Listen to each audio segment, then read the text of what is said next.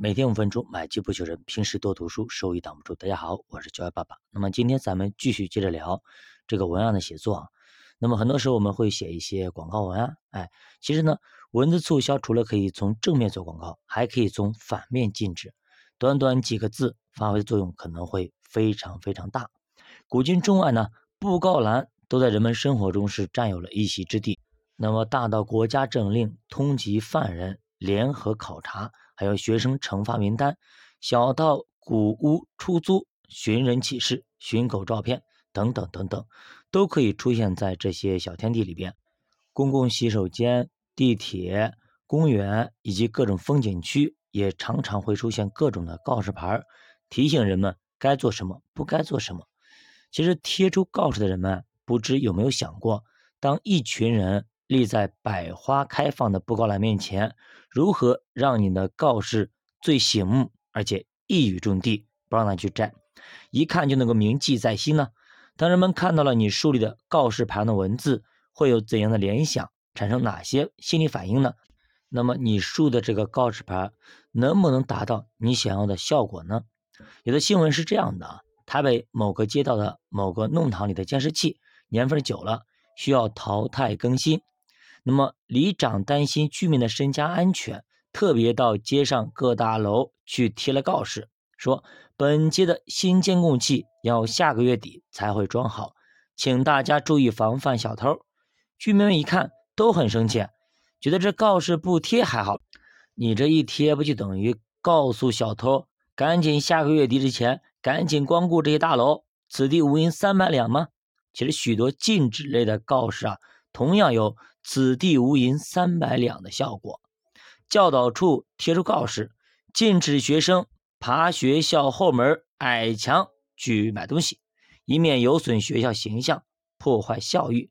结果却常常变成指路牌，告诉学生后门有个矮墙很好爬，可以爬出去买东西。哎，引来更多学生去爬墙。禁止在此大小便，禁止入内玩水。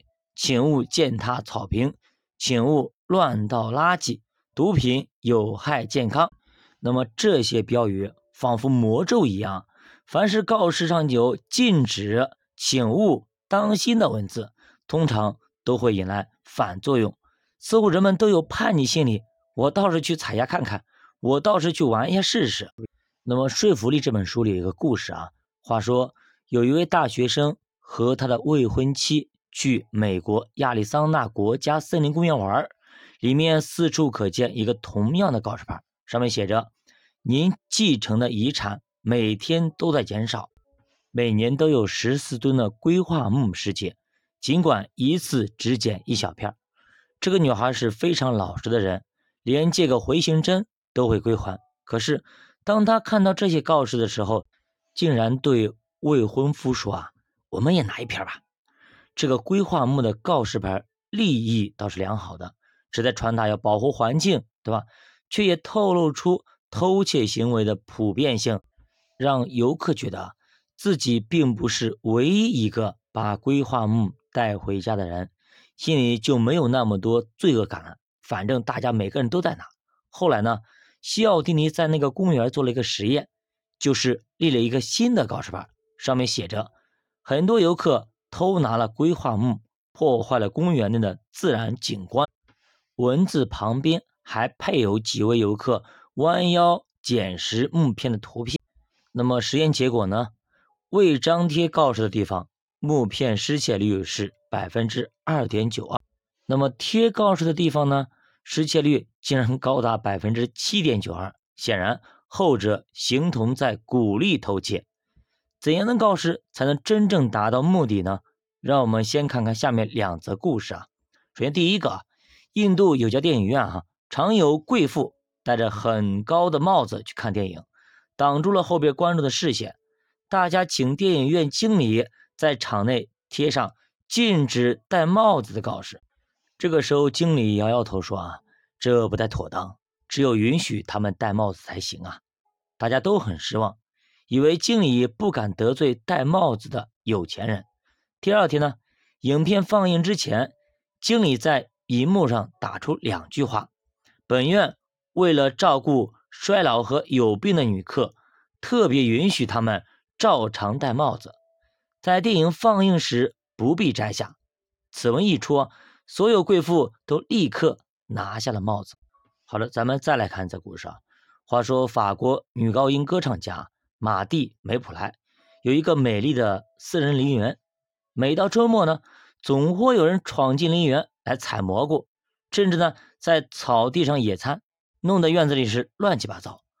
马蒂呢，围上篱笆，树上“私人陵园禁止入内，违者重罚”的木牌，却是无济于事。后来呢，他干脆在路口立起一块大牌子。写道：“如果在林中被毒蛇咬伤，最近的医院距此十五公里。从此呢，没有人再敢闯进他的陵园。告示牌要达到禁止的效果，就必须要掌握人的心理，抓住人性的弱点。那说到这里，我还想到我以前看过一个告示牌，就是曾经呢，一个水库，人们呢都喜欢到里面去游泳。哎，你再怎么禁止游游泳了，再怎么罚款多少了。”没有用，还是照常去游。但是呢，后来有个人立一块牌子，上面写着：“请不要在水库里撒尿，你们家的自来水就来自于这个水库。”所以说，单单只禁止是没有用的，因为人们都喜欢挑战权威。你越是禁止某种行为，反倒越容易收到相反的效果。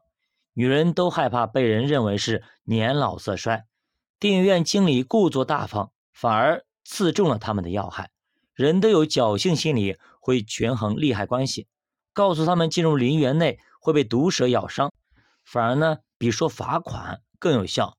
有些厉害的告示还能创造流行话题。那么咱们台湾省海洋生态博物馆啊，可以说是毒蛇害虫非常多，特别设立了两组告示牌，标明蛇虫禁止进入，违者依法驱除。好的，那么今天咱们先到这里啊，还有哪些有趣的故事呢？我们下期给大家继续接着分享。九爸的书陪你一起慢慢变富，我是小宝宝，下期见。